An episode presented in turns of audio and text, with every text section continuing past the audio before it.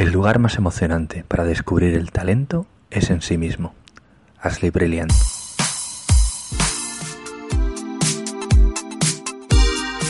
Soy Ángel del Amo y esto es Mentorance, el podcast seguro. Traigo información de valor para distribuidores y usuarios de seguros, pero también claves de productividad, ventas, organización y mucha experiencia. Para emprender seguro. Arranquemos.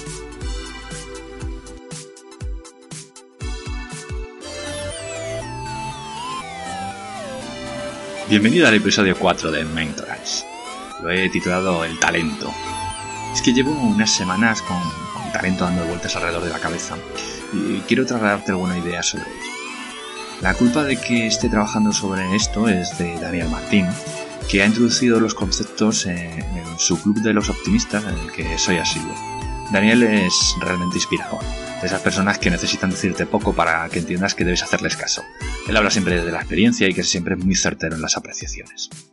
Te hablo de, de él porque buena parte de las ideas que aparezcan hoy pueden ser suyas. Y porque también es culpable de que desde hace meses yo pase un par de horas a la semana trabajando en preparar este podcast. Así que en las notas del programa te pondré un enlace a la publicación de la revista Vértigo, una revista local, pero que, que te, le vas a sacar seguramente mucho provecho porque Daniel es un coach realmente excepcional. Además del tema del día sobre el talento, pues tendremos la sección tarea de la semana que, tendrá que ver y, como no, una experiencia sobre seguros y en este caso, pues una experiencia que hemos visto en, las últimas semanas de, cómo asesora una entidad bancaria en el ámbito de los seguros. Tengo que empezar eh, hoy por, por, agradecer comentarios que, van apareciendo ya en, el podcast en, en iVox. Y, el primero de ellos, eh, Juan José Varilla, eh, corredor de seguros colegiado de Madrid, que en el, en el podcast, en el número 2, que hablábamos de, salir a la calle, de, ir a eventos, él comenta que, que es asiduo a estos eventos, a los foros, y que son una, una gran herramienta de formación y de información. Y que además, pues que coincide un poco con, mi idea de que lamenta eh, el poco interés que, genera entre nuestros compañeros. Muchas gracias, Juanjo, por, por querer opinar sobre esto. Y coincidimos muchas veces en, en muchos eventos y por lo tanto, pues bueno, eso que nos llevamos nosotros para nuestro beneficio y eso que, se pierde quien, quien no acude a, estos eventos, a estas formaciones. Quiero agradecer también eh, el comentario de Javier López. Es un empresario que se dedica al marketing en el punto de venta, lo que llama PLV, son empresas PLV a medida. Y coincide también en, la importancia de, tener unos objetivos claros. El comentario lo hizo al podcast de la semana pasada de, de objetivos SMART. Y sé que él trata, trata con muchísimo cuidado estos temas. Y para terminar con la sesión de agradecimientos, eh, no porque sea la menos importante, sino me hace mucha ilusión tener que, que, agradecer, hacer una referencia muy especial a mi colega Eduardo del Hierro, el creador del podcast No Estamos Seguros. Ya lleva 31, program 31 programas, 31 episodios hablando de seguros, que es algo realmente complicado. Entonces, mi enhorabuena, mi agradecimiento, porque para mí es de los que escucho todas las semanas, de los básicos de mis podcasts. Tengo muchos, pero, y este es uno de ellos. Y tengo que darle las gracias por, el apoyo y, por la buena información que me ha dado para poder arrancar este podcast. Eh, y además por ser un oyente que me consta también fijo de, del programa. Así que muchas gracias y un saludo para el gran Eduardo del Hierro. Y vamos al tema del día. Vamos a hablar sobre talento. Me ha pasado algunas veces que, que un headhunter, estos cazatalentos, que buscan personas adecuadas para determinados puestos, pues me han ofrecido pasar alguna prueba de selección para alguna compañía de seguros normalmente. Ofertas que no se corresponden mucho con mi currículum o con mi experiencia, porque lo normal es que buscaran pues, personas con, con más formación académica o un MBA, estas, estas cosas. Pero eh, cuando he tenido oportunidad de preguntar, eh, porque se hayan fijado en, mi perfil de LinkedIn, porque generalmente entran siempre por, el perfil de LinkedIn, pues siempre acaban diciendo que, por las cosas que dices, por, por, lo que, y por lo que dice el blog de ti. Sabéis que escribo un blog desde hace pues, 10 años ya. Estos headhunters, pues están buscando talentos, no currículum. Y esto, pues, es una tendencia. Parece que esta es lo, que se va a imponer. Claro que tener un máster te, ayuda a aprender o a ganar un puesto de trabajo. ganar un puesto de trabajo, insisto, porque siempre hay algo de competición en, lo de conseguir un puesto. como ejemplo práctico se me, ocurre lo que visto hacer, por ejemplo, a mi hermano, que cuando ya estaba trabajando en la línea de lo que él quería hacer de su carrera profesional y que sabía lo que quería cuando, cuando hace la carrera. Y después cuando ya está muy enfocado es cuando hace el máster, ya súper especializado para lo que, lo que iba a servirle. Y muchas veces estamos acostumbrados a hacerlo al revés. Primero estudiamos sin tener mucha idea de qué es lo que nos gusta o qué es lo que se nos da bien y, después vamos a un máster muy bien, pues saber si nos va a encajar absolutamente o, no en nuestra futura actividad laboral, que muchas veces pues, no sabes por qué derroteros te va, te va a llevar. No quiero generalizar, pero sí es verdad que, ocurre bastante a menudo esto. Entonces, volviendo al talento, deberíamos pasar más tiempo pensando en cuáles son nuestros talentos, las habilidades naturales con las que, con las que hemos nacido, para enfocarnos más en ellas. Para poner un ejemplo, hablaré eh, de mí, que es un tema que, controlo. Por ejemplo, creo que uno de mis talentos es la capacidad de análisis, eh, de organización de las ideas y, cierta habilidad para comunicarlas. Pues, de hecho, por eso estás escuchando este podcast. Aprovecho estas habilidades. Esto es lo que quiero que, que empieces a valorar a partir de hoy. ¿Cuáles son tus valores? Y que lo enfrentes a cómo pasas el día a día. ¿Coincide? Si disfrutas con el trabajo, probablemente coincida bastante. Daniel, en el Club de los Optimistas, nos hablaba de determinados talentos eh, naturales.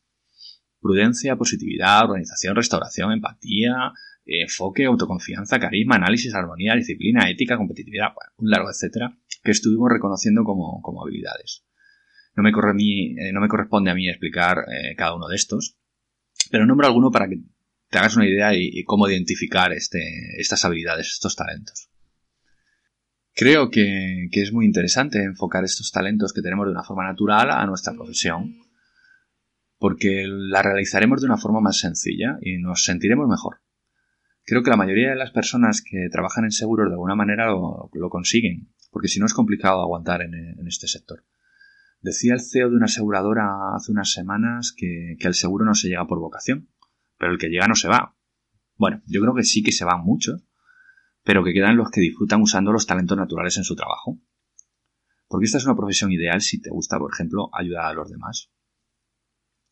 Porque el sector seguro va, de eso, de, empresas que hacen negocios, sí, pero de ayudar a los demás, de ayudarles a evitar riesgos, de ayudarles cuando ocurre, cuando estos riesgos ocurren, porque que salgan bien parados.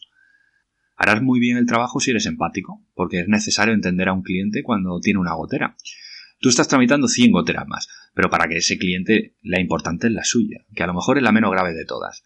Pues saber empatizar en cada caso te da un plus para conectar con, con tu cliente. Pero puede haber otros talentos que no tengan mucho que ver con el negocio, como por ejemplo la disciplina. Una persona disciplinada por naturaleza será organizada. No le gustará quedar mal con sus citas, será puntual, le gusta tener todo muy preparado, muy trabajado. Si eres así, busca el lado positivo en tu trabajo. Por ejemplo, busca organizar a los demás, llevar el control de los procesos, por ejemplo, controla que las aseguradoras y los, reparadores cumplen con sus plazos, te saldrá de manera muy natural y disfrutarás con, esta parte del trabajo. O si eres competitivo, ponte retos, no solo de venta, pues, de, resolución de expedientes de siniestros o de puntualidad. Y, aquí me gustaría enganchar con la tarea de la semana.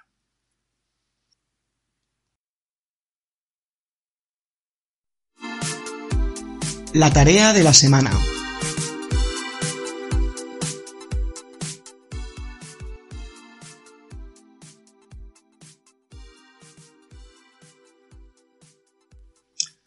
Busca tus talentos, no los que los demás ven en ti, los que tú sabes que tienes, esas cosas que haces bien instintivamente, esas habilidades que te salen sin pensar, y busca cómo aplicarlas en tu día a día. Porque si es verdad que lo mejor sería buscar un trabajo que se amoldara a nuestro talento, quizás sea más sencillo aplicarlos en nuestro negocio, sobre todo cuando tienes un negocio ya encauzado. Te va a costar, no es fácil. Busca espacios de relajación para pensar en ello. Sacarás provecho, pero sobre todo vas a empezar a disfrutar mucho más con tu trabajo. Así que, manos a la obra y me cuentas cómo ha ido. Experiencias.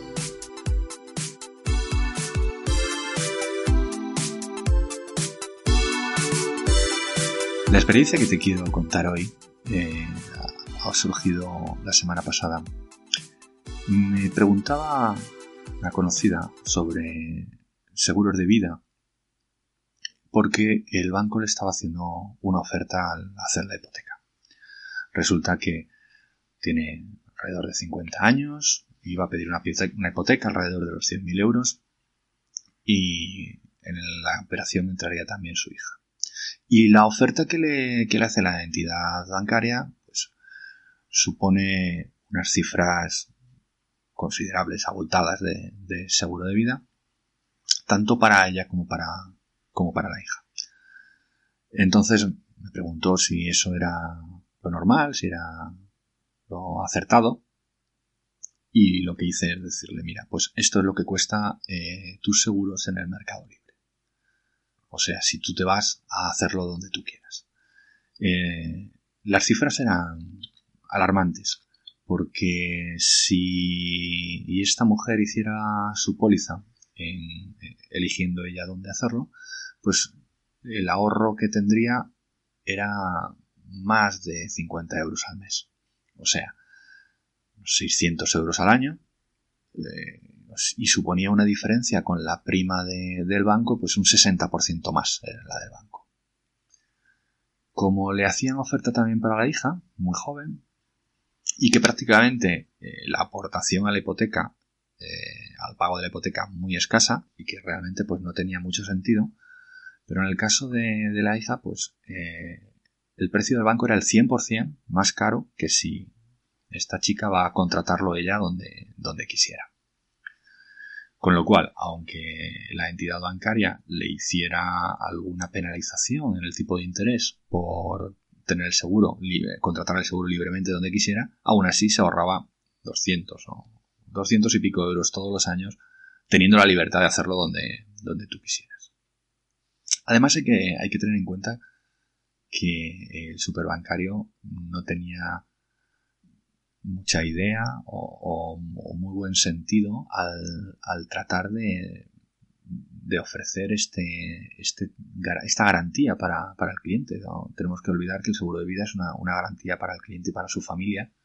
Por si ocurre una desgracia, eh, dejar la, hipoteca solventada cuando se hace para este fin. Porque el planteamiento era eh, hacer dos seguros sí o sí de la entidad bancaria eh, en porcentajes diferentes, o el 100% de la, del capital del crédito a cada uno, o, incluso o el 70 y el 30, o incluso llegaban a proponerle que, la madre, que es quien más aportaba lógicamente al pago de la hipoteca, pues asegurarle nada más el 30% y el otro 70% del capital a la hija, que la aportación a, al pago de la hipoteca es pues, prácticamente nulo. Con lo cual, denota que no hay ningún sentido en la oferta, que lo único que quieren es colocar las pólizas sin más y que la familia le importa muy poco, porque en el caso de que esta mujer falleciera, iba a dejar a la hija en una situación pues muy complicada con esas propuestas del 30% para la madre y el 70% para, la hija. Eh, con lo cual, pues lo que, lo que os animo es a que si pensáis contratar alguna hipoteca, mirad muy bien, eh, haced muy bien los números, porque realmente no tiene ningún sentido eh, pagar un 100% más o un 60% más de, seguro de vida, cuando además el, el, ahorro va a, ser, va a ser considerable haciendo los números contando con, con el clavo que te meten por, por no contratar con ellos en los seguros. Así que, como siempre, haz, contratad los seguros siempre con un mediador de seguros profesional y a ser posible colegiado, que os va a ayudar a hacer estas cifras y a tener claro qué es lo que más os interesa.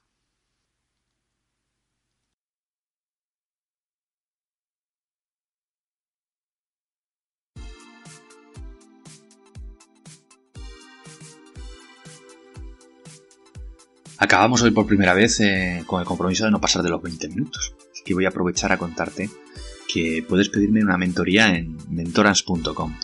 Cuéntame en el formulario en qué necesitas ayuda. Te pido un par de datos para evaluar si puedo ayudarte de verdad o no.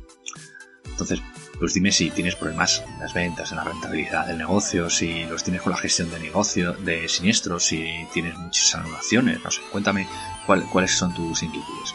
Con esos datos empezaremos a trabajar y en función de tu caso particular te plantearé un sistema de trabajo, unos protocolos, una forma diferente de hacer las cosas para que consigas cumplir con tus objetivos. Entra ahora en mentoras.com, te lleva al apartado de mi blog dedicado a las mentorías y rellena el formulario.